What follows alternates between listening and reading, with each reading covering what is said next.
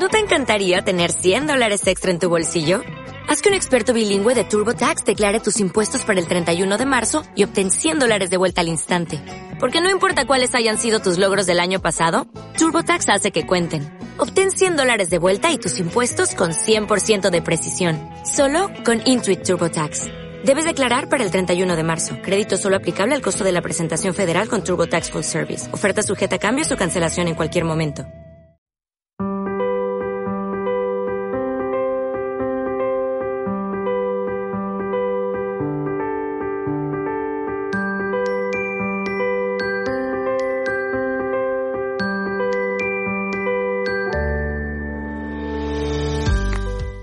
Saludos y bienvenidos, eh, bienvenidas a este episodio número 55 del podcast IFP. Como suelo decir, este punto de encuentro desde donde el Instituto de Finanzas Personales abre un espacio para compartir temas y contenidos relacionados con la educación financiera, las inversiones o el emprendimiento. Soy Esteban Ortiz y hoy os traigo un programa muy especial ya que hemos conseguido reunir a dos grandes figuras, cada una dentro de su campo pues en este caso las finanzas personales y el desarrollo personal. A la ya habitual presencia del fundador del Instituto de Finanzas Personales, Dimitri Uralov, hemos querido unir a Sergio Fernández, escritor, conferenciante y uno de esos gurús del desarrollo personal y de la inteligencia financiera en el mundo hispano. Estamos muy contentos de su presencia y estamos convencidos que os va a gustar la conversación que vamos a tener con él. Antes de entrar en materia con la entrevista a Sergio Fernández, os recomiendo que os unáis a nuestro canal de Discord para entablar contacto con cientos de personas interesadas también en el mundo de la educación financiera o las inversiones.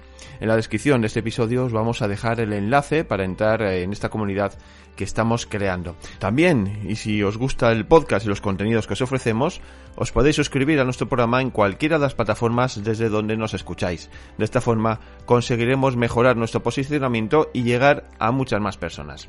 Hechas ya las presentaciones, comenzamos en unos instantes.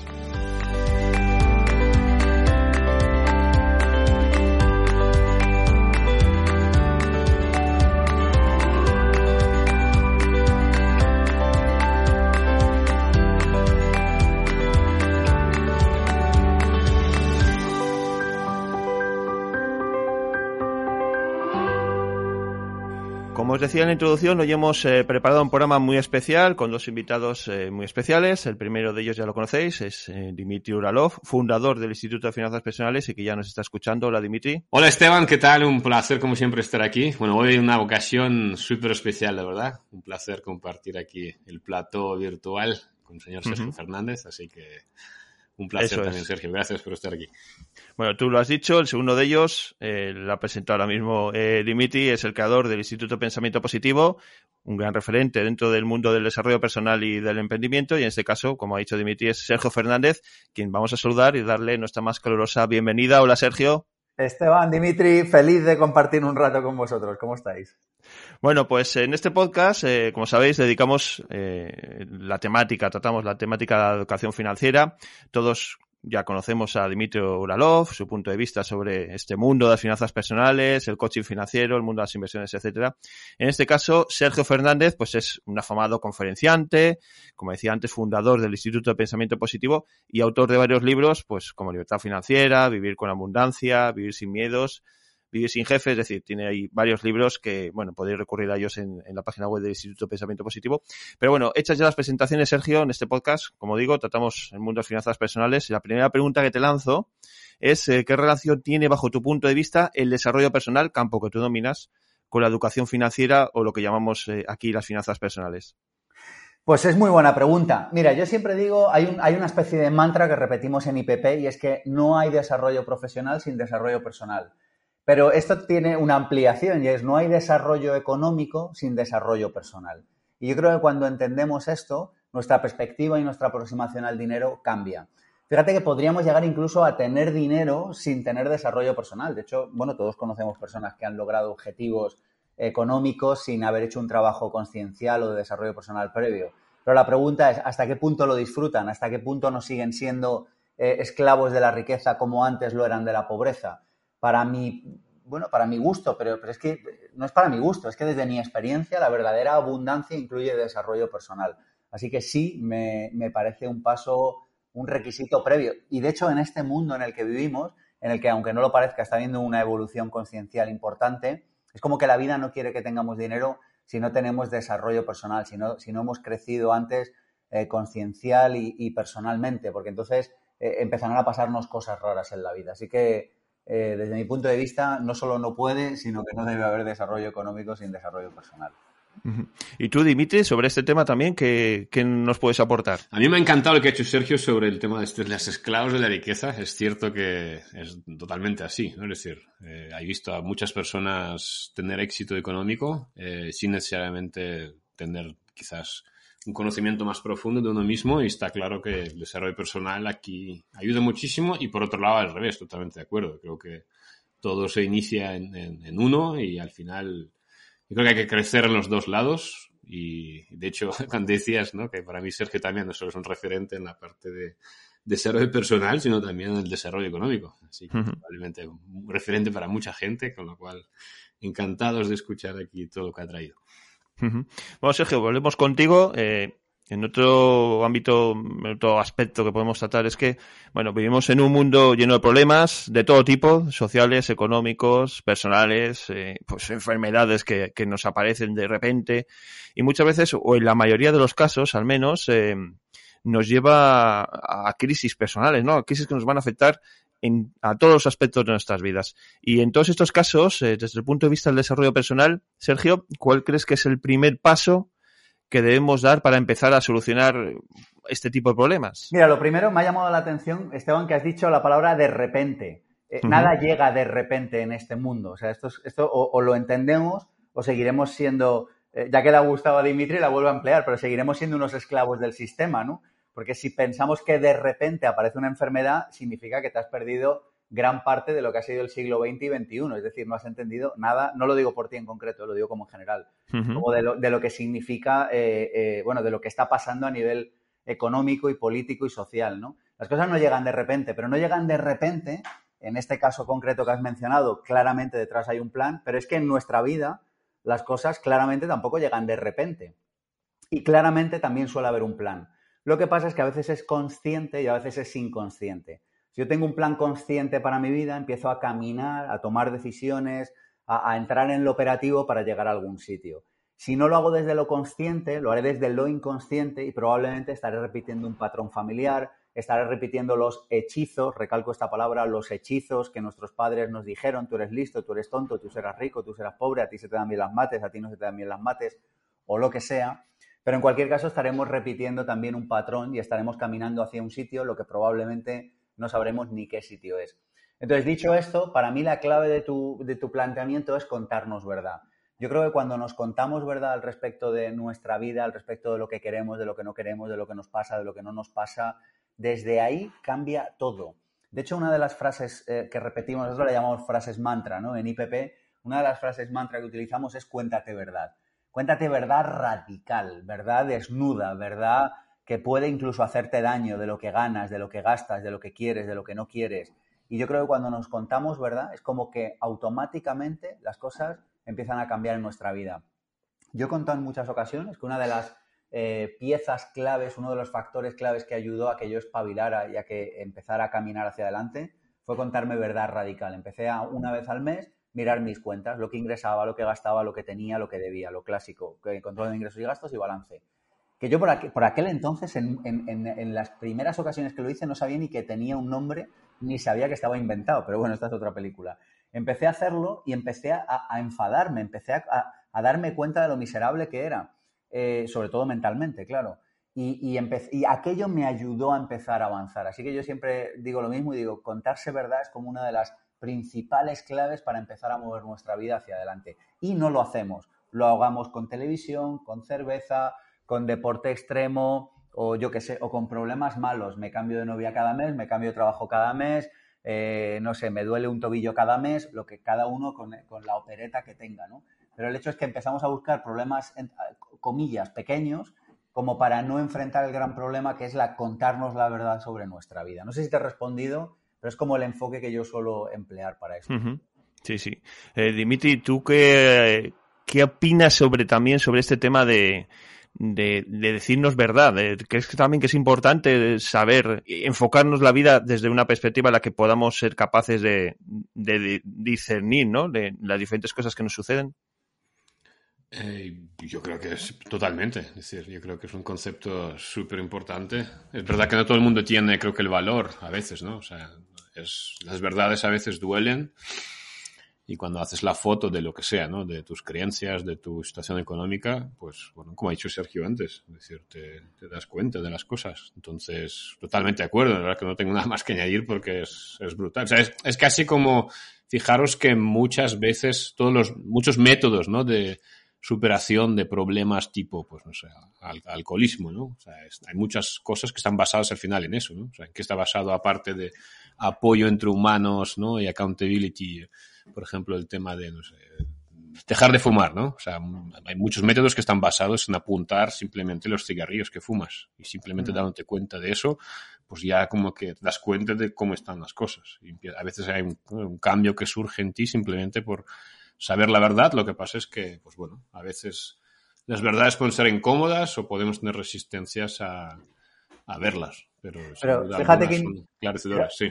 Fíjate que interesante, Dimitri, que dices que la verdad duele y, yo esto lo he escuchado, igual que lo habrás escuchado tú en muchas ocasiones en los últimos años, ¿no? Y yo siempre digo que en realidad lo que duele es no contarte verdad. Eh, o sea, la verdad protege al que la practica, de la misma manera que toda verdad ocultada prepara su venganza. Y esto es tal cual. Tú ocultas una verdad, la guardas en el sótano, en, en una maleta oscura, en una caja, y dices, por favor, no quiero saber nada de eso. No te preocupes, estará preparándote la venganza. Y antes o después subirá del sótano, subirá de la oscuridad de la caja y se manifestará en tu vida eh, para que tomes conciencia, porque al final la vida es un camino de conciencia. Es como que la vida quiere permanentemente que vivamos en la conciencia y cuando no lo hacemos nosotros, no tenemos nada de lo que preocuparnos porque entonces la vida nos lo pone encima de la mesa. ¿Y qué significa esto en la práctica? Porque si tú no te cuentas verdad sobre tus ingresos, no hay ningún problema. Un día no podrás pagar tu hipoteca o tu alquiler o te darás cuenta que no puedes afrontar tus gastos. Como que la vida te lo pondrá encima de la mesa. Por lo tanto, yo siempre digo, es verdad que duele, Dimitri, y eso lo sabemos, y eso es real, pero duele mucho más no hacerlo. Y esto también es real. Muy bueno, sí. Bueno, hablabais ahora de, pues esto, ¿no? de decirnos eh, la verdad de, y llevándolo por otro camino, en el, relacionándolo quizás con esto, también es importante tomar decisiones en nuestra vida, ¿no? Eh, Sergio, eh, muchas veces tenemos muchas opciones, tenemos que hacer elecciones, eh, para tomar el mejor camino o, quizás eh, esa mejor eh, respuesta a unas necesidades que nos surjan. Y bajo tu punto de vista, según los criterios que te puede dar el, desarrollo personal, ¿qué pasos mm, debemos dar para tomar decisiones inteligentes y decisiones correctas? Es muy buena pregunta.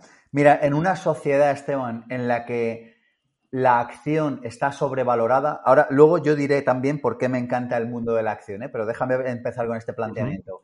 En una sociedad en la que la acción está sobrevalorada, todo el mundo va, viene. Yo este verano me he quedado tres meses en una casa en, medio de la montaña y, mucho, lo comentábamos y alguna gente se sentía casi decepcionada. Era como, ¿en serio?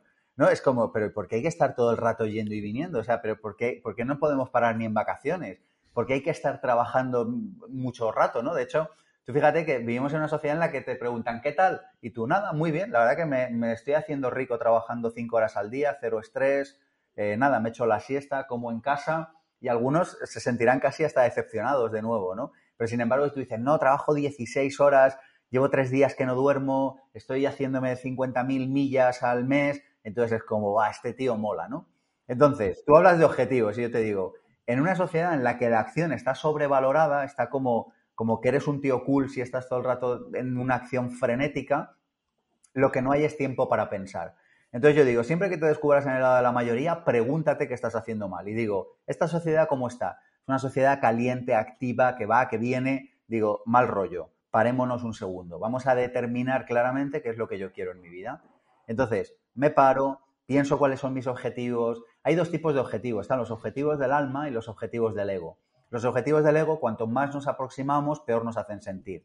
Cuanto más llegamos, más queremos más. Esto todos tenemos experiencia. Me compro el coche de 100 caballos. Cuando llevo tres días me sabe a poco, quiero el de 200. Cuando llevo tres días me sabe a poco, quiero el de 500, etc. Esos son objetivos del ego. El objetivo del alma, cuanto más te aproximas, más paz sientes, más te sientes en unidad con la vida, más sientes que la vida es, es realmente algo que merece la pena ser vivido. Y además, si lo logras bien y si no lo logras, mal. Alguno ahora estará apagando el podcast, lo siento, Dimitri, es que es la cruda realidad. O sea, es que los objetivos del alma, el, rollo ni siquiera es conseguirlos, el rollo es caminar hacia ellos. Entonces tienen como mala prensa. Dicho esto, a mí me encanta plantearme objetivos y dicho esto, me encanta estar en acción, soy una persona activa. Pero una cosa, de nuevo, hoy parece que es la palabra que se repite, ¿no? Pero una cosa es estar en la acción desde la conciencia, me, me, he detenido, he reflexionado qué quiero para mi vida, me he planteado realmente cuáles son mis capacidades, mis fortalezas, qué es lo que la vida está pidiendo incesantemente de mí, y entonces yo empiezo a caminar hacia ello. Pero resulta que entonces ya no tengo prisa, ya no tengo ansiedad, ya me da un poco igual llegar hoy que llegar mañana. Y dicho esto, insisto, creo en plantearse objetivos, creo en trabajar, creo en madrugar, etcétera. Pero no es lo mismo hacerlo desde un sitio de calma que hacerlo desde ese sitio ansioso en el que muchas personas se encuentran. Es como que necesitamos estar comprando todo el rato, estar cambiándonos de trabajo todo el rato, estar ganando más dinero todo el rato y todo lo anterior está bien, de nuevo, si lo haces desde la conciencia. Así que objetivos sí, pero habiéndonos detenido previamente a reflexionar qué tipo de objetivos queremos, para qué los queremos y si están engarzados de una manera óptima, de una manera orgánica con nuestro propósito de vida, porque entonces nos darán paz. Los objetivos que del ego, los objetivos que no son del alma, son objetivos que nos traerán eh, malos resultados. Y esto no me lo he inventado yo, esto cualquier persona que observe mínimamente la vida se dará cuenta de esto. Bueno, Sergio, te he escuchado. Vamos a entrar ya en el ámbito ya más, eh, más personal sobre ti. Vamos a profundizar un poco más en, pues, en conocerte un poco mejor y que nuestros oyentes también, eh, pues bueno, muchos quizás ya te conozcan, pero bueno, ir un poco más allá. Eh, yo te he escuchado en alguna ocasión decir que, uno de los objetivos, hablando de objetivos de tu vida, era ser útil a los demás, ¿no? ¿Cómo has logrado llegar a este punto? en el que eh, ese Sergio Fernández de hace años ha llegado al Sergio Fernández de ahora, ese Sergio Fernández que es un referente en el mundo del desarrollo personal? Pues empezando a hacer eso desde el primer día. Esto es una cosa que muchas personas no, acaban de entenderlo. Entonces, a, ver si, a ver si damos claridad con esto en un minuto, porque cuando se entiende toda tu vida cambia. Las personas dicen, cuando consiga dinero, entonces seré útil. Cuando consiga cambiarme de casa, entonces seré feliz. Cuando consiga la novia de mis sueños, entonces tendré paz. Y es exactamente al revés. Tú empiezas a hacer lo que quieres y entonces se empieza a aparecer el objetivo. Es decir, si yo tengo que esperar a tener dinero para ser útil a los demás, nunca conseguiré ser útil a los demás. Entonces yo dije, cuando yo tenga dinero, ¿qué haré? Ser útil a los demás. Conclusión, empiezo a ser útil a los demás hoy. ¿Se comprende la paradoja? Si, eh, siguiendo el ejemplo que he puesto antes, cuando tenga novia tendré paz. Bueno, pues empiezo a tener paz hoy y entonces de repente ligas. No, cuando tenga el ático seré feliz. Bueno, tú empiezas a ser feliz hoy y entonces esa felicidad conseguirá traer el suficiente dinero para que te compres el ático. Esto es un poco contraintuitivo y suena incluso un poco velas e incienso, pero la cruda realidad es que es así. Entonces, en respuesta a tu pregunta, ¿qué es lo que hice? Preguntarme, si yo fuera multimillonario, ¿qué haría? Y yo dije, hostia, pues yo me dedicaría por las mañanas a hacer un canal de YouTube y a compartir lo que voy aprendiendo de desarrollo personal y profesional, porque es lo que me gusta. Y es lo que hice. Y mucha gente dice, claro, tú tienes un canal de YouTube porque eso te permite vender en IPP. Y es, no, no, yo monté IPP cuatro años y cientos y cientos de vídeos después y de podcast de haber empezado a subir vídeos y podcast. Es decir, que yo empecé desde el principio a hacer lo que creía que tenía que hacer, escribir un artículo al día, subir vídeos, etcétera. Dicen que el éxito deja, deja rastro y es que está ahí, está el histórico. O sea, puedes entrar en mi blog, puedes entrar en, YouTube y lo puedes ver. Y es tal cual. O sea, yo empecé a, hacer lo que a mí me daba felicidad, que era sentirme útil. Y por el camino empecé a preguntarme cuál podía ser el modelo de negocio, cómo podía ganar dinero, cómo podía vender más libros, cómo luego podía vender formaciones y ya fundé IPP en el año 2012, etcétera. Pero el camino fue empezar haciendo lo que sentía que quería que hacer. La vida que tenía que hacer, perdón. La vida es muy agradecida, muy agradecida con las personas que hacen lo que han venido a hacer a este mundo, sea arreglar coches, eh, ser abogado, divulgar desarrollo personal o poner aires acondicionados, da igual, lo que cada uno haya venido a hacer, cuando uno lo hace y está en paz con eso, la vida le manda dinero suficiente para poder vivir de ello y para poder eh, crecer y, no sé, y construirse una carrera profesional que a uno le, permita vivir feliz. Esto no lo digo por mí, lo digo porque lo he visto en cientos, si no miles de alumnos en los últimos años. Yo quería preguntar a Sergio, Sergio, estoy aquí viendo justamente tus primeros vídeos de hace 13 años, buenísimo. Eh, en ese momento, ¿qué es lo que estabas haciendo, además de ponerte en este camino? ¿Tú has visto Dimitri, el señor chino de los platos? ¿Sabes? El, que pone un plato y entonces va luego al otro plato y espera que no se le caiga el primero. Pues yo, era el, yo, era el, señor de los platos. Yo llevaba, tenía varios clientes de comunicación a los que les ayudaba a llevar su comunicación, revista corporativa, responder emails eh, de medios de comunicación, conseguir presencia en medios de comunicación, etcétera. Con eso ingresaba suficiente dinero como para poder sobrevivir. Creo que vivir sería algo pretencioso pero definitivamente me pagaba las facturas, comía, no pedía un euro a nadie ni nada. Y luego, en la segunda mitad de la jornada o la segunda jornada, según los días, la dedicaba a empezar al, tema de desarrollo personal. Hacía sesiones de coaching, escribía el libro, etc. Y eso es lo que hacía por aquel entonces. Em, cosa útil que podemos extraer de aquí. Yo conozco, y a ti supongo que te pasará igual, Dimitri, no hemos hablado de esto todavía, ¿no? Pero a mí me llega mucha gente y me dice, mañana presento la dimisión y me dedico a mi propósito. Y yo lo que oigo es,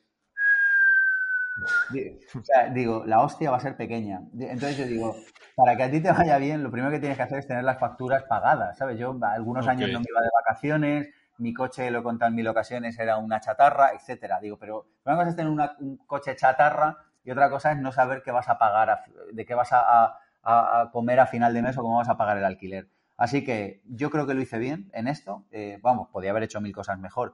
Pero lo de tener las facturas pagadas al reptiliano como que le va bien, ¿sabes? El reptiliano dice, va, qué suerte he tenido que he caído en un tío sensato, ¿no? Y entonces permite que el prefrontal empiece a pensar.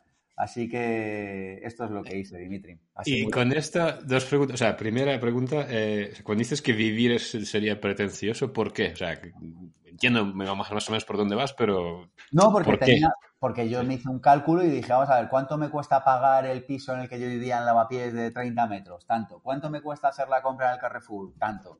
¿Cuánto me cuesta echar gasolina para moverme lo mínimo? Tanto. Listo. Ya está. Adiós vacaciones, adiós cursos, adiós todo. O sea, esto es lo mínimo que necesito para, pagar la calefacción, el wifi, la comida y el techo. Y, ya está. Y ese fue el cálculo que me hice. Es como, yo necesito esto. En realidad, ¿sabes lo que pasa también, Dimitri? Que, yo con un libro y un árbol llevo muchas décadas siendo feliz. Entonces, como que a partir de ahí tampoco necesitaba hacerme 14 viajes al año, ni me gustan los coches, pero podía no tenerlo, me gusta viajar, pero puedo no viajar. Entonces es como que me quedé con lo esencial. Por eso hago un poco el chiste de sobrevivir y vivir. Dicho esto, pero que sí, pero realmente era vida. O sea, no es que, por, ejemplo, tú cuando lo comenzaste, digo, a lo mejor no le gustaba lo que hacía, por tanto, bueno, sí, a lo mejor ganaba dinero, pero esto no era vida porque su alma no estaba en paz. ¿Y cómo empezó a hacer esto por las tardes? Okay. Para nada, yo estaba súper en paz y estaba lleno de energía como estoy yo, y esto a veces también a veces cuesta explicarlo. No, no, para nada. Yo los clientes que tenía eran maravillosos, sigo teniendo buena relación con estas personas hoy en día, aunque obviamente llevamos muchísimo sin trabajar juntos pero sigo teniendo buena relación, nos felicitamos la Navidad, todo bien. O sea, que, que, no sé, es que es lo que pasa. Mira, yo siempre he sido un tío como muy agradecido, ¿sabes? Como si algo no me gusta, me voy. Y si algo no me gusta, pero hay que hacerlo, pues lo hago y ya está. Pero como que no me hago mala sangre ni nada por el estilo, ¿no? Yo creo que hay una cosa, y creo que esto puede ser útil también para tu gente, Dimitri.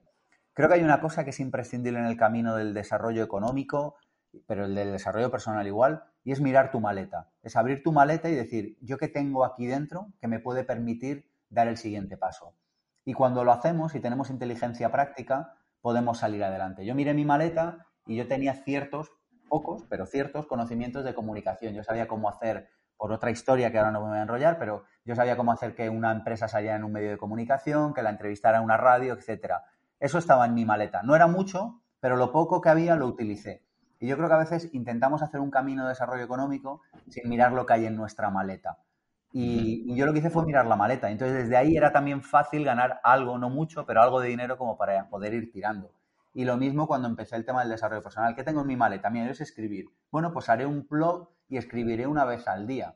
Y lo hice durante bastante tiempo, no sé, dos o tres años. Bueno, pues eso me ayudó a salir. Así que yo creo que mirar en la maleta, ver lo que tenemos, contarnos verdad de nuevo de quiénes somos, es lo que nos puede ayudar a salir adelante.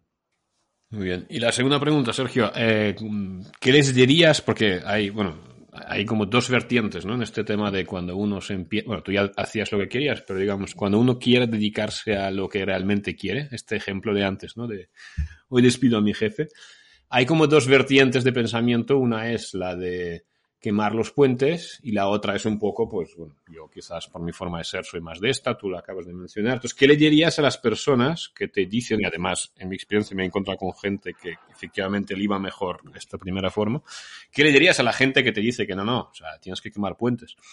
Ya, pues yo le diría que cada uno se tiene que contar verdad y saber quién es. A mí la sola idea de pensar que no puedo llegar a fin de mes me genera una ansiedad que digo, yo para esto prefiero quedarme donde estoy. Yo hay una frase que repito mucho, Dimitri, y digo, acuérdate que nos hicimos emprendedores para vivir mejor, no para vivir peor. ¿Sabes? Porque a veces se nos olvida, ¿eh? Pero hablo de gente que ya le va bien, entendiendo por ir bien que factura millones o que tienen muchos empleados y tal, que luego habría que ver si eso es que te vaya bien o no, pero bueno. Y digo, ya, acuérdate que, que nos hicimos emprendedores para que nos fuera mejor, no peor, para levantarte con más calma por la mañana, no peor. ¿no? Y lo mismo, recuerda que te hiciste inversor para que te fuera mejor, no peor. Entonces yo ya conoces mi opinión. Yo lo hice con mucha calma, esto me hizo ir lento. Mira, visto con el tiempo, a lo mejor si hubiera quemado los puentes, pues hubiera espabilado más y lo hubiera hecho en menos tiempo. De hecho, al final yo miro la vista atrás, no sé si te pasa igual, y yo digo, mira, si todo lo que me he propuesto lo acabo haciendo, o sea, es una cuestión de tiempo al final, ¿no? Entonces digo, pues si hubiera quemado los puentes, pues en vez de tardar X, hubiera tardado X por entre dos, hubiera tardado la mitad, no lo sé. Y Sergio, si no fueras emprendedor, como decías, ¿no? Que ha sido un poco lo que has estado persiguiendo, eh, ¿a qué te dedicarías? ¿Cuál sería esa profesión o cómo empezarías de nuevo y, a qué te dedicarías? Eh, es que si no fuera emprendedor no sería yo, sería otro. Entonces no, puedo responderte a esa pregunta, ¿no? Es como, como que, no sé, cada uno es lo que es y yo he sido fiel a lo que soy. Así que en realidad creo que no podría ser otra cosa. ¿Y a qué me dedicaría? Pues a lo mismo que me dedico. No sé, pues, pues trabajaría en una empresa cuyos valores me gustaran y ya está, ¿sabes? Y haría lo que haría lo que hago hoy, no sé, es que no consigo hacer otra cosa, la verdad. Dimitri, ¿Qué dirías ahora a Sergio? Yo le diría, no, a mí me gustaría saber un poco como su camino, ¿no? Porque ya por, por aprovechar, ya que le he metido aquí en una habitación del podcast y, y, no puede, bueno, puede porque si no le gusta se va, ¿no? Eh, no, quiero como preguntar por, porque creo que un camino una persona cuenta bastante porque ayuda a entender mucho mejor pues de dónde viene, ¿no? Como, por qué, ha pasado, cómo ha llegado hasta dónde ha llegado. Entonces, bueno, yo te conozco, Sergio, por cuando te empecé casi como a conocer, ¿no? Estás ahí un tío ahí en Madrid, no sé qué, está ahí con el... Te he visto siempre como en la radio, ¿no? De hecho, ahora que he puesto aquí a ver vídeos mientras hablabas, sí. eh, eh, digamos, ¿esto cómo surgió? O sea, ¿no? Porque era, que era una radio, era... O sea, ¿cómo, ¿cómo ocurrió aquello? Porque veo que todos tus primeros vídeos, o eso parece, ¿no? Como que están, estás ahí en una radio, ¿esto cómo funcionaba? Eran todo de radio. Es que, a ver, Dimitri, yo mi pasión es divulgar. O sea, a mí, para mí, mira, cada humano tiene como un tema o una pregunta y cuando la encuentra es como que todo el resto se ordena alrededor. Y yo tengo una pregunta desde hace un montón de años y es, ¿cómo es posible que el ser humano, teniendo el conocimiento que tiene, teniendo el acceso a la información que tiene, siga llevando vidas en promedio tan por debajo de lo que podría ser? ¿Cómo teniendo conocimiento sobre salud eh, no accedemos a él? ¿Cómo teniendo conocimiento sobre dinero no accedemos a él, cómo teniendo conocimiento suficiente para encontrar tu propósito y poder monetizarlo, la mayoría de la población ni siquiera sabe que existe ese conocimiento. Entonces, mi carrera empezó como divulgador, o sea, como decir, por, por, Dios, este conocimiento se tiene que dar a conocer. Yo no sé si tú has tenido esta cosa como de que te lees un libro, estableces una relación tórrida con él y cuando acabas se lo tienes que contar a todo el mundo. Pues a mí como que me lleva pasando eso muchos años. Entonces yo empecé como divulgador. Lo que pasa es que, claro, como divulgador pues claro, o sea, yo escribí libros, es verdad, tengo siete libros publicados, seis se siguen vendiendo, estoy orgulloso de ello. Pero claro, el gasto medio en España en libros es de 60 euros. Para que te hagas una idea y por comparar, el gasto medio. tuyos. 180 euros al año aproximadamente por ciudadano. De libros, 60, tres veces menos. Entonces, claro, por mucho que vendas, es como, bueno, pues yo que sé, a mí me va bien, pero no sé, yo aspiraba un poco más en la vida. Eh, venga, la radio, tal, pues lo mismo, ¿sabes? Estuve ahí un montón de tiempo y al final pues un periodista cobra lo que cobra. Y yo de hecho vendía la publicidad de mi propio programa que lo conté en el libro Libertad Financiera. Y entonces es como, venga, pues formación. Y empecé a hacer formación y la gente se quedaba con ganas de más. Venga, pues máster. O sea, como que lo he ido construyendo paso a paso. Y esto también lo digo como por si alguien le quita peso de encima. Porque cuando uno empieza un camino no sabe dónde va a acabar. Y creo que vivir tranquilo con eso es parte del truco. ¿sabes? Es como si tú me dices ahora, dentro de tres años, ¿qué te gustaría hacer? yo te puedo dar una aproximación, pero ojo, ¿eh? si la vida me trae cosas mejores, las haré. Así que en respuesta a tu pregunta, empecé como divulgador y de ahí poco a poco eh, fui dándome cuenta de que mi camino tenía que ir por otro sitio. Y empecé a diseñar programas formativos para que las personas pudieran transformar su vida. Y por eso en 2012 monté IPP, empezamos con Vivir sin Jefe, Vivir con Abundancia. Hoy hay una docena o más de programas formativos y los he ido construyendo los últimos años. Perfecto. Mira, eh, hemos preparado aquí una serie, bueno, te queríamos conocer un poco más y te vamos a hacer más preguntas sobre esto, eh, pero hay unas preguntas que hemos preparado de antes, así preguntas raras, y bueno, no es que sean raras, de hecho la que te voy a hacer es súper normal. Eh, tú has mencionado antes, ¿no? Que cuando lees un libro y te encanta y como que lo quieres compartir con los demás, ¿cuáles son tres libros como más importantes que más han impactado en ti a lo largo de tu vida? Es muy difícil de responder esta pregunta. Eh, me la hacen con frecuencia y es que he leído tanto y me han ido influenciando por, por tandas o por temas que sería como muy difícil de... vale, voy a cambiarte la pregunta, perdón, te voy a interrumpir. Mira, eh, Sergio Fernández desde los 10 años hasta los 20, el libro que más le ha impactado, de 20 a 30 y de 30 a 40. a ver, de 20 a 30, ¿cuál me impactó mucho? Eh, pues mira, de 20 a 30 recuerdo que hubo un libro que me gustó mucho, que era em, de Antonio Blay y se llama... Em, joder, no me acuerdo cómo se llama. Y mira que ese libro lo he regalado en, decenas de ocasiones, macho. Y de, hecho lo tengo eh, recomendado. Eh, déjame un segundito que hago una búsqueda súper rápida. Em, porque es un libro como muy... este curso de psicología de la autorrealización. Ese libro que, claro, el título, o sea, no se lo comprará nadie, ¿no? Pero la verdad que el libro es bueno, curso de psicología de la autorrealización. Ese libro lo leí muchas veces y de hecho eh, cuento a veces como anécdota, cuando me fui a Londres eh, a vivir, solo podía llevarme un libro y me llevé este. Era un libro de desarrollo personal que me gustó mucho en su día. Eh, es un libro de iniciación y es el libro como que me, tocó en su momento. Luego, 30, de eso de 20 a 30, de 30 a 40 me preguntabas también, ¿no? Sí. Eh, bueno, a finales de los 20 me leí todos los clásicos estos de desarrollo personal que también me influenciaron mucho. El poder sin límites, las siete leyes espirituales del éxito, ah, el, de Covey de los siete hábitos de las personas altamente efectivas. Esto es como que, esos como, como punta del iceberg de todo ese tipo de literatura me influenció mucho. Y luego ya en los 30, eh, ¿qué me leí en los 30? Bueno, a finales de los 20 me leí el de Padre Rico, Padre Pobre, que ese también me influenció mucho. Y luego en los 30 me hice ya más lecturas igual más espirituales, pues a lo mejor taller de amor, curso de milagros, em, eh, no sé, organizaciones exponenciales, así más en plan de negocio, eh, estas cosas, así me vienen a la cabeza, en plan rápido. Funky Business me, influenció mucho también, me, me, ayudó a darme cuenta de que podía montarme una empresa ligera, una empresa que facturara sin necesidad de tener una nave industrial. Ese libro también me impactó mucho en su momento, por cierto, en los 30. Perfecto. Y en cuanto a películas, Sergio, hablando de libros, hemos visto la parte, sabemos que eres un, gran lector, pero películas, ¿qué películas te han impactado? Así que puedes decir, ostras, me llevo estos aprendizajes de estas películas. Pues mira, lo mismo, es que al final, o sea, son, son cientos de películas. De hecho, mira, yo en todas nuestras formaciones, cada semana recomendamos leer un libro y una película. Esto con los años el equipo me ha convencido para que lo bajara 15 días porque la gente eh, iba con la, con la lengua fuera. Así que de alguna manera esto lo hemos bajado. Seguimos recomendando eh, todas las películas del mundo, pero, pero ahora lo hemos bajado una cada 15 días. Eh, películas, yo qué sé, es que muchas, no sé ni por dónde empezar. Yo qué sé, pues Steven Spielberg, Atrápame si puedes. Me gustan mucho los casos reales, yo qué sé, pues estas, Joy, por ejemplo, es una película que me gusta mucho, Erin Brockovich, eh, los Pelayo, española, ¿no? Sobre cómo utilizar el conocimiento para, sacar dinero. Eh, Maiden Trip, esta niña de 16 años que se dio la vuelta al mundo en un velero. No sé, este tipo de películas me gustan. El desafío, estos que cruzaron de las dos torres gemelas en, Nueva York. El aviador. Yo qué sé, es que, es que te podría decir mil películas. Me han inspirado últimamente mucho Bohemian Rhapsody, hablando de propósito. Invictus, ¿no? uno de los últimos grandes líderes que hubo a nivel mundial, Selma, luchar por la justicia, ¿no? todo este tema de los derechos eh, civiles que tanto se han perdido, por cierto, los últimos tres años. Pero bueno, Selma, esa película me impactó mucho. Soul, de Pixar, No sé, es que claro, si me tiráis de la lengua, pues os cuento mis películas. Te tiramos, te tiramos la lengua. Ahora te preguntaremos sobre esto. Eh, antes habías dicho que mientras estabas en Londres, ¿qué hacías en Londres? Pues mira, yo acabé la carrera em, y me fui a Londres a aprender inglés.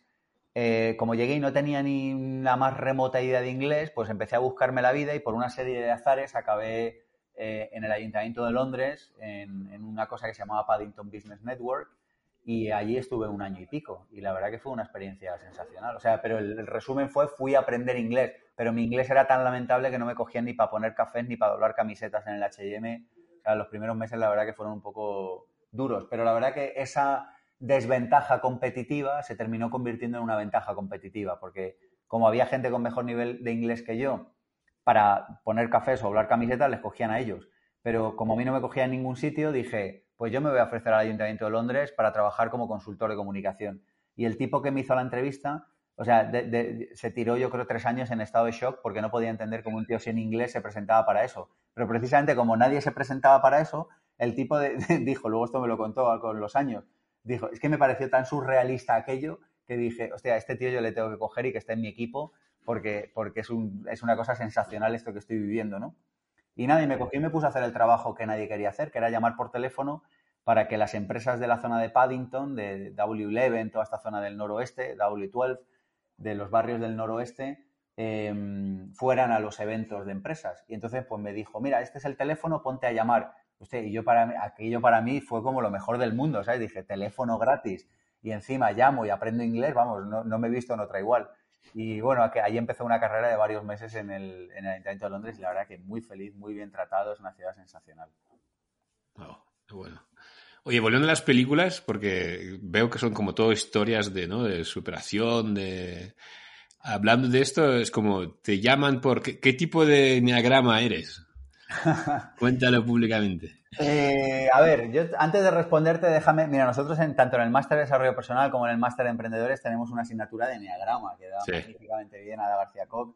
Y, nosotros siempre decimos, oye, es que el enneagrama no es para limitar, el enneagrama es para conocerte mejor. Y es que siempre digo esto antes de responder, porque, claro, si no de repente es como, ah, ha dicho que es un 1, ha dicho que es un 9, ha dicho que es un no sé qué, pum, y entonces limitamos. Y es como, no, el anagrama te sirve para entenderte mejor a ti y para entender también que tú llevas una pequeña parte de cada uno de los nueve eneagramas. Lo que pasa es que hay una que tienes como más. Entonces, hecho este disclaimer, Dimitri, estoy ahí como en un 3, un 1, más 3 que 1, pero por ahí ando.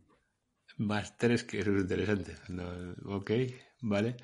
Más 3 que 1. No, le digo más que nada porque, o sea, mira, me gusta mucho Alex Novey, un amigo mío, eh, él cuando habla de enneagrama dice como que tu ego tiene un eneatipo, ¿no? O sea, es como que tú naciste. Es bueno eso. Tu ego tiene este eneatipo, ¿no? Después tú, pues, operas a nivel del ego a lo largo de toda tu vida inconsciente.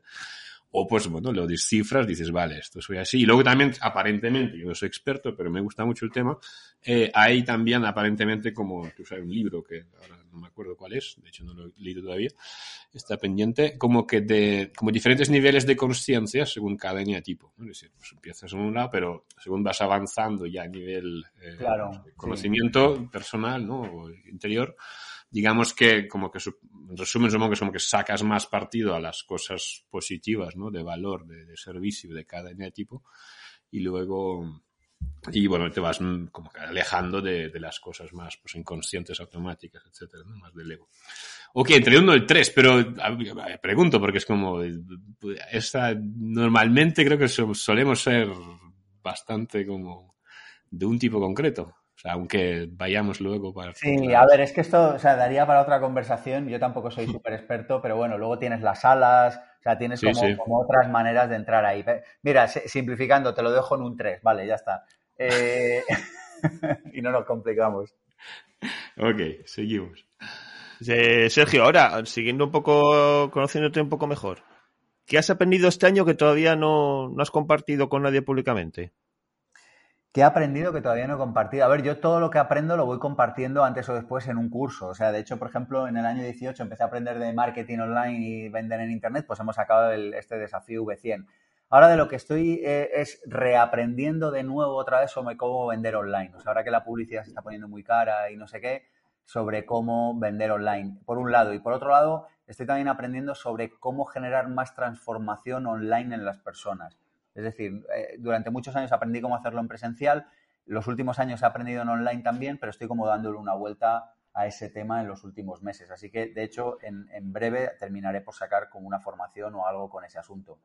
Em, o sea, siempre hago un poco lo mismo, ¿eh? estudio, aprendo, me tiro un año o doce y cuando siento que estoy bien con ese tema, eh, pues hablo con gente que sabe más que yo para, que, para montar programas formativos sobre eso. Eso es un poco lo que suelo hacer siempre.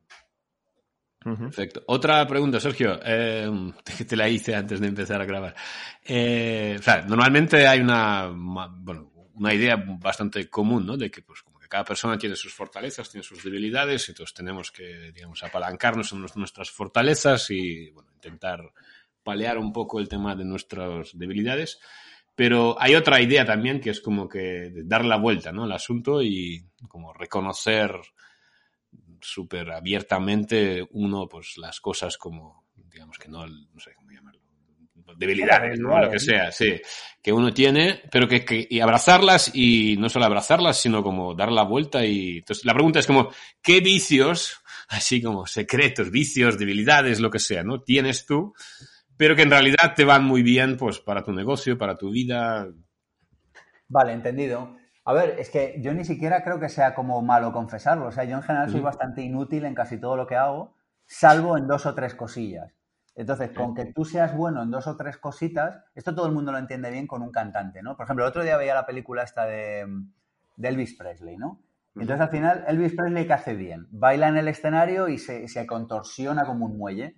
Si tú eres bueno bailando y cantando y te contorsionas como un muelle y lo haces muy bien, en todo lo demás te puedes permitir ser un inútil. No sé si me estoy explicando. Entonces, en muchas ocasiones perdemos mucho tiempo. Imagínate Elvis Presley diciendo, no, vamos a hacer una gira en Francia, voy a aprender francés. Estás perdiendo el tiempo. ¿no? No, es que realmente no sé muy bien cómo limpiar los cristales de casa de una manera eficaz. No, si tú lo que tienes que hacer es bailar y, y hacer feliz a la gente con eso, ¿no? Entonces, dicho esto, a mí ni siquiera me pesa decir que soy muy malo en casi todo, ¿eh? O sea, que no te creas que... Lo que pasa es que sí que soy muy bueno en una cosa, en respuesta a tu pregunta, Dimitri, y es aprendiendo. Creo que soy muy bueno aprendiendo y muy malo en casi todo. Entonces, cuando de repente digo, voy a aprender cómo vender online, ¡pum! En tres años estoy facturando tres haciendo ventas por tres millones online. Entonces, como que, como que cuando pongo el foco en algo, como que es muy fácil que de eso sea capaz de entender las líneas generales. En eso creo que soy bueno, pero en todo lo demás soy bastante en paquete. Viene incluso en marketing online, ahora que hablamos de esto. Es decir, soy capaz de comprender la foto grande y de liderar un equipo, pero en el detalle me pierdo, o sea, no, no, no sé hacerlo. Y ¿sabes qué? Que me va bien. Hace años estaba peleado con esto y ahora me va perfecto. Digo, qué bueno no, ser, no tener que ser bueno en todo. Y mira, esto sobre el foco que dices, porque yo, bueno, en las interacciones que hemos tenido, ¿no? hemos tenido varias conversaciones ahí por, por Zoom y tal, y luego, pues, eh, con el tema del máster, ¿no? Tuyo.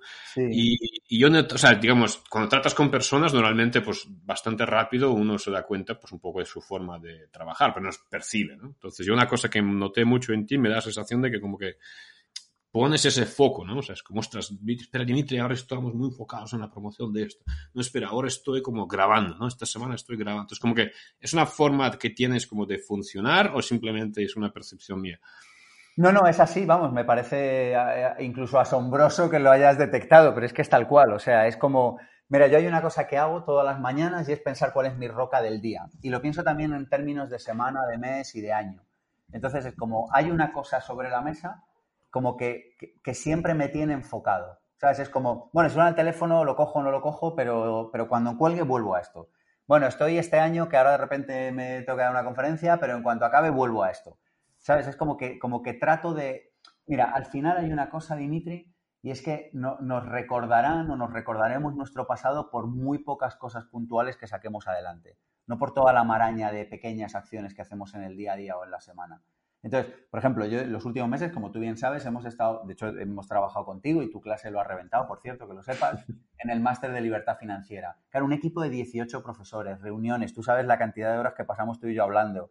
Pues lo mismo con todo el resto de los profes, más grabaciones, más no sé qué. Entonces es como todo el rato, es como, bueno, que hay que comer, como, pero vuelvo al máster de libertad financiera.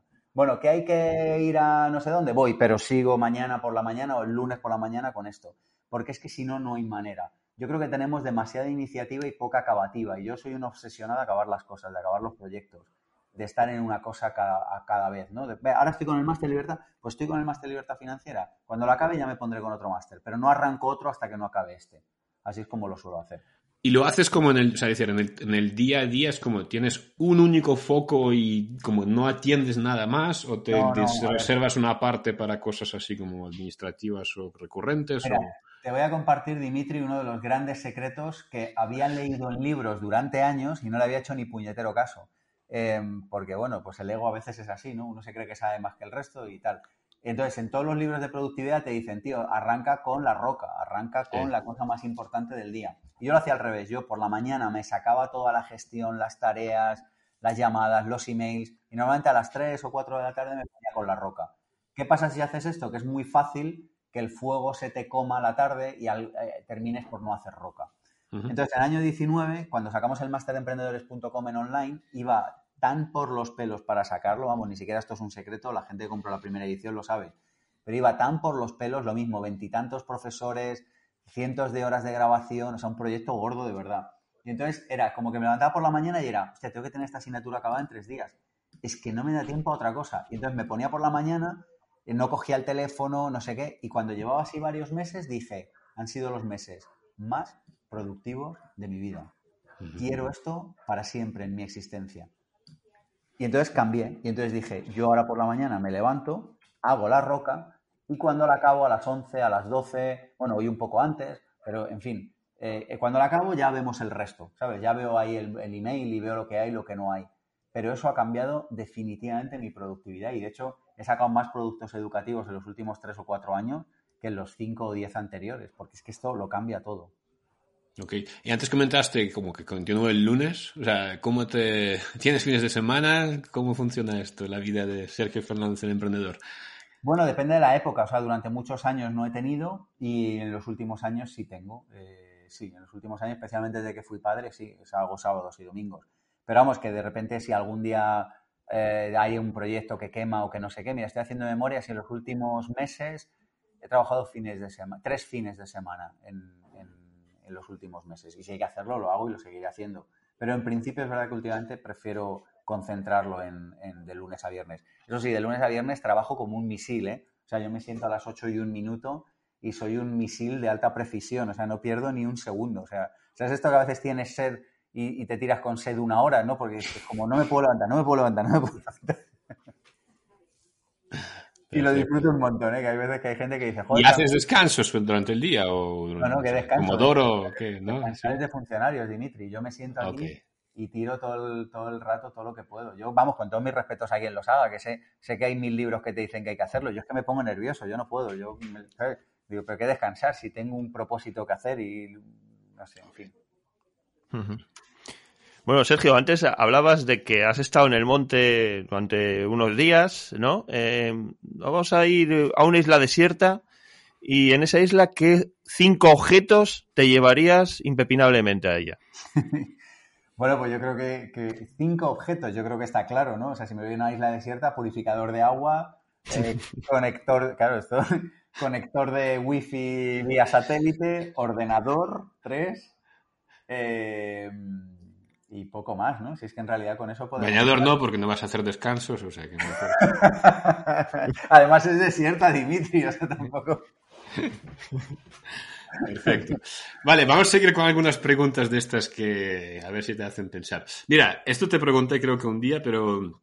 O sea, ¿qué cosas o qué ideas, creencias en las cuales en su momento para ti eran como impepinables? O sea, eran como ideas súper potentes, fuertes en las que tú creías y que hoy pues las rechazas por completo, las rechazas parcialmente, ha cambiado totalmente el punto de vista.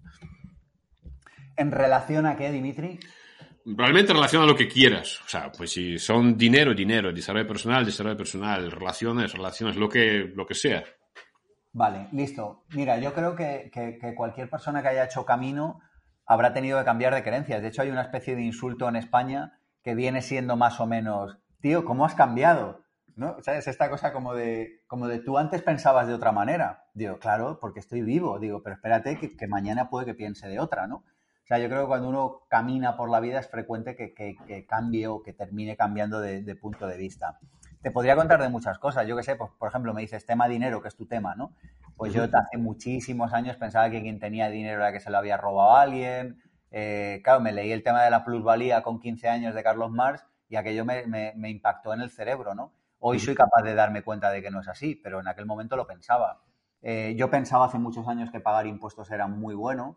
Hoy me doy cuenta de otras cosas porque tengo más visión del mundo. Eh, con respecto al dinero, yo pensaba que cuando alcanzara la libertad financiera me dedicaría a pasear por el monte. Ciertamente hoy pienso de otra manera. Creo que la libertad financiera es una bendición para poder seguir aportando en este planeta. Eh, en fin, no sé, así con respecto a tu tema eso, pero es que con respecto a otros temas igual. O sea, al final he cambiado de punto de vista eh, en muchos aspectos de mi vida. Y curiosamente, insisto, eh, aunque en muchas ocasiones sabes que se suele recriminar, yo estoy orgulloso de ello. O sea, insisto, mañana puedo volver a cambiar de punto de vista. O sea, y tampoco me dolerán prendas, pero no sé, estoy contento de eso. Y bueno, desde el punto de vista de estos cambios que, hablabas, mm, háblanos de un fracaso que hayas tenido en el pasado y que a la larga haya resultado ser una bendición para ti, que te haya venido bien. Vale, yo sé que esto cuando siempre se hacen este tipo de conversaciones con amigos o en, o en una entrevista como ahora, típicamente uno tiene que contar que se dio el gran golpe y que acabó comiendo de los restos de un supermercado cercano y abría el cubo de basura y tal. Eh, y entonces yo digo, no sé, yo es que mi vida es como bastante normal, ¿no? Pero también cuando me preguntan al otro lado, el otro día me hacían una entrevista, chicos, y me decían, Sergio, ¿cómo es un día en la vida de Sergio?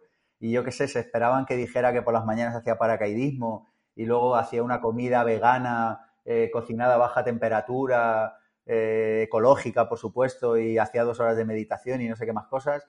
Y digo, no, no, pues es que es bastante normal. Y con esto de los fracasos, pues pasa igual. Claro que me han salido mal proyectos pero lo cierto es que como siempre he jugado de una manera más o menos prudente, no he tenido golpes así de la de Dios. Por contra, tampoco he tenido así aciertos de la de Dios. O sea, mi vida es como más lineal, como más, como más, ¿sabes la tortuga y la liebre? ¿Sabéis la fábula de Sopo de la tortuga y la liebre? No sé si ese Sopo samaniego, no me acuerdo ahora mismo, pero estas fábulas eh, tal, pues yo digo, pues yo soy más la tortuga, voy pasito a pasito, hoy un poquito, mañana otro poquito, mañana otro poquito. Eh, y esto te puedo contar. Pero bueno, dicho esto, pues yo que sé, saqué el libro El Sorprendedor, que es uno de mis mejores libros, y apenas se vendió. Pues bueno, se puede considerar un fracaso. Bueno, o no, porque hice el libro que quería hacer, ¿no? Y, me siento orgulloso de él. No sé, te podría contar que alguna vez he sacado algún programa formativo y no se ha llenado a tope, a tope, porque, a ver, yo también estoy muy mal acostumbrado, normalmente van con lista de espera. Entonces, cuando a veces no se ha llenado con lista de espera, digo, hostia, qué, qué mal, pero es que no es mal, es que yo qué sé, es que las cosas a veces van un poco para arriba y un poco para abajo. No sé, yo soy, en respuesta, creo que lo, que lo más útil que puedo decir a este respecto es como que creo mucho más en la trayectoria de la tortuga que en la trayectoria de la liebre. Cuando tienes trayectoria de la liebre, de repente un año ganas 20 millones de euros y al siguiente te arruinas. Y esto queda muy bien en titulares. Pero es que a mí me genera desasosiego solo de pensarlo. Entonces prefiero no ganar 20 millones en un año y perderlos al siguiente con una ruina. El otro día me decía una persona, todo emprendedor, los emprendedores se dividen en dos tipos. Los que ya han tenido una quiebra o los que la van a tener. Y yo le devolví el hechizo, ¿sabes? Le dije, oye, te devuelvo tu hechizo. Digo, no cuentes conmigo para ese plan, ¿sabes? Eh, no sé si me estoy explicando, ¿no? Como que parece que... Sí, sí, sí, está perfecto, está perfecto. Digo, mira, tío, yo prefiero hacer las cosas con cabeza y, no tener ruinas ni nada por el estilo. Muy bien. Mira, Sergio, antes de como terminar con las preguntas raras, eh, tengo como dos para ti, ¿vale? Tiene que ver con el dinero, eh, pero empezaré por una como más pequeña. o sea, yo te voy a explicar, por ejemplo, yo aquí en casa tengo como una pequeña cosita que me compré, creo que en una ciudad de Francia, no me acuerdo ya ni cuál, que estaba esperando a no sé quién, y mientras entré en una tienda de Nike y me compré una, es como una especie de cosa que se, eh, se fija en las zapatillas, ¿vale? Y metes ahí las llaves para correr, ¿vale? Una gilipollez, pero no sé qué valía, 5 euros, 15 euros, 10 euros, lo que sea. Pero con, los años me da cuenta que creo que ha sido como la mejor adquisición que he hecho en mi vida, ¿vale? Porque, porque la verdad que es como a mí me gusta correr, entonces como que la cantidad de veces que la he usado, ¿sabes? Está ahí destrozada, pero sigo usándola, ¿no? Cada semana. Entonces, como que dices, coño, pues de estas cosas que... Entonces, la pregunta es, ¿no? O sea, ahora te preguntaré sobre dinero y cantidades más grandes, pero cosas pequeñas o cosas grandes, ¿no? Lo que sea. O sea, ¿cuáles han sido como las tres mejores adquisiciones en tu vida? compras lo que sea. Y bueno, repito, desde cosas más absurdas como lo que acabo de contar o hasta lo que te haya parecido como interesante e importante. Vale, buena pregunta. Mira, yo soy una persona bastante pacata y bastante austera, pero no por nada, sino porque es que O sea, no necesito tantas cosas. Entonces, en realidad, mi vida es como que tiene pocos objetos así en general. Em, salvo libros. Es verdad que con libros no, pero por lo demás, como que suelo tener pocos objetos. Objetos que me hayan gustado. Mira, lo, lo, estabas diciendo y lo primero que me venía a la cabeza era una bicicleta que me compré, que es la que sigo usando a día de hoy, una Brompton, que me compré de las primeras que entraron en España, yo creo, en el año 2008 o 2009 o por ahí. Y me costó una pasta, pero es que me pareció una máquina tan bonita que dije yo quiero y necesito una de estas y me lo voy a ahorrar en taxis y me lo voy a ahorrar en libertad y me lo voy a ahorrar en ir y venir cuando quiera. Y la sigo utilizando a día de hoy y eso me ha dado mucha felicidad. Y luego cuando mi hijo cumplió seis meses compré una silla de bebé para la Brompton, que es un adaptador, o sea, una cosa medio mágica bueno, una Brompton es una rueda, por si alguien la conoce, una bici que tiene unas ruedas muy chiquititas y tú vas como con unos palos subido arriba, pero se pliega y abulta poco más que un maletín. Y compré una silla eh, que se encaja en el manillar para mi hijo.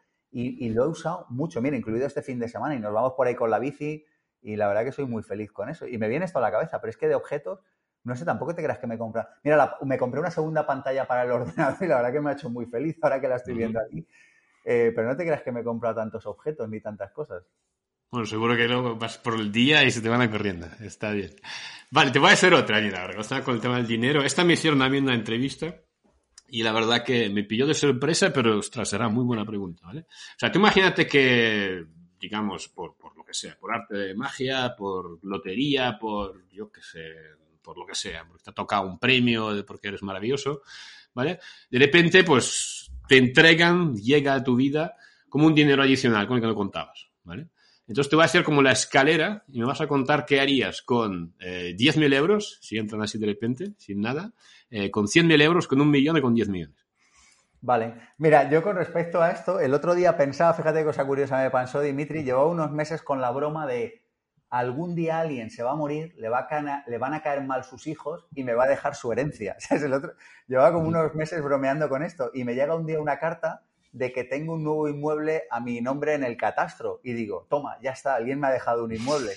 Y luego resulta que fue un error, o sea, no sé qué carajo pasó, que se confundieron, pero me llegó una carta del catastro que había un inmueble a mi nombre. Y me dio como ilusión, dije, ahí está la herencia, ¿no? De alguien que dice, para que se lo fundan mis hijos, que son unos crápulas, se lo dejo a este chaval y tal. Bueno, hecha la broma, eh, 10.000 euros. 10.000 euros, ¿qué harías? ¿Te encuentras un sobre con 10.000 euros en la calle? Pues eh, lo metería en indexados y ya está, y me olvidaría de ellos. Ok, bueno, ¿100.000 euros? 100.000 euros, eh, ¿tengo los 10.000 o no? Es que... Sí, tienes los 10.000 en los indexados. Eh, venga, vale, pues los 100.000 me compraría una propiedad de 100.000, de 90.000, 90.000 más impuestos, no sé qué tal, 100.000, y la pondría en alquiler. Perfecto. ¿Un millón?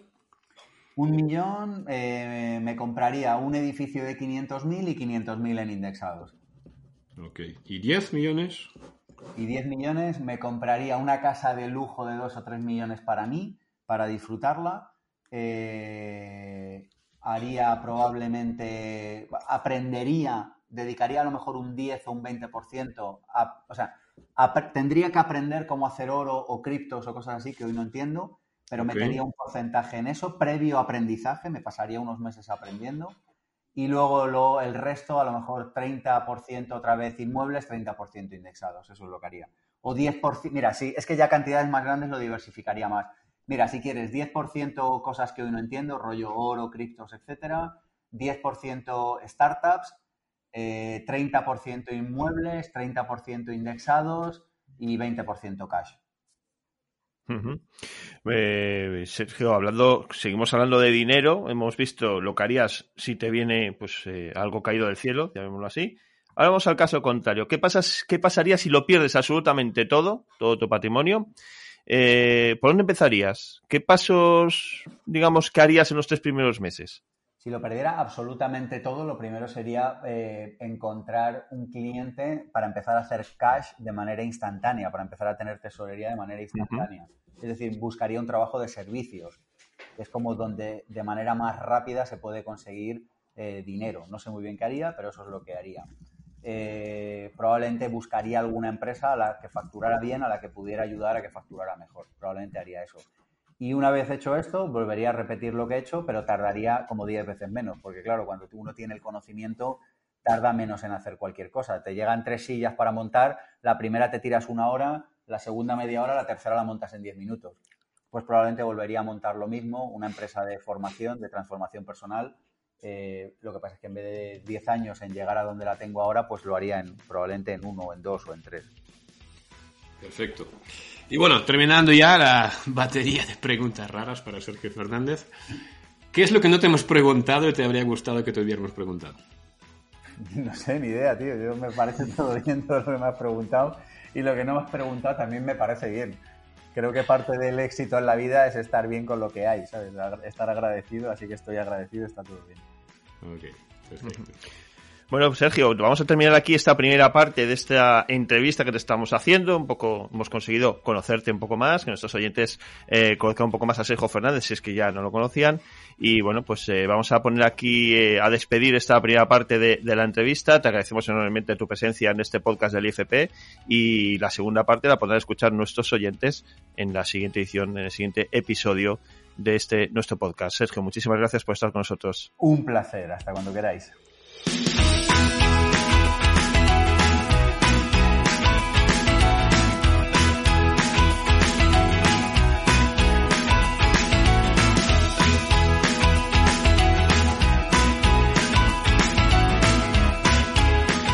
Como decíamos, aquí termina esta primera parte de la entrevista que le hemos hecho a Sergio Fernández y como os comentaba al principio, estamos muy contentos de poder eh, contar con su asistencia en este programa de hoy. La segunda parte de esta entrevista la podéis escuchar en las próximas semanas.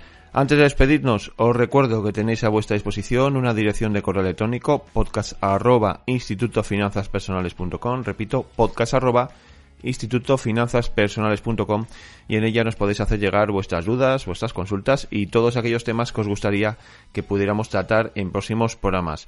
En la descripción del podcast os vamos a dejar también algunos contenidos adicionales y que están relacionados pues con los temas que hemos tratado en el podcast de hoy. Asimismo, os recuerdo que podéis entrar a formar parte en la comunidad que estamos creando en torno al mundo de la educación financiera y las inversiones a través de nuestro canal de Discord y en la descripción de este episodio también podéis encontrar este enlace.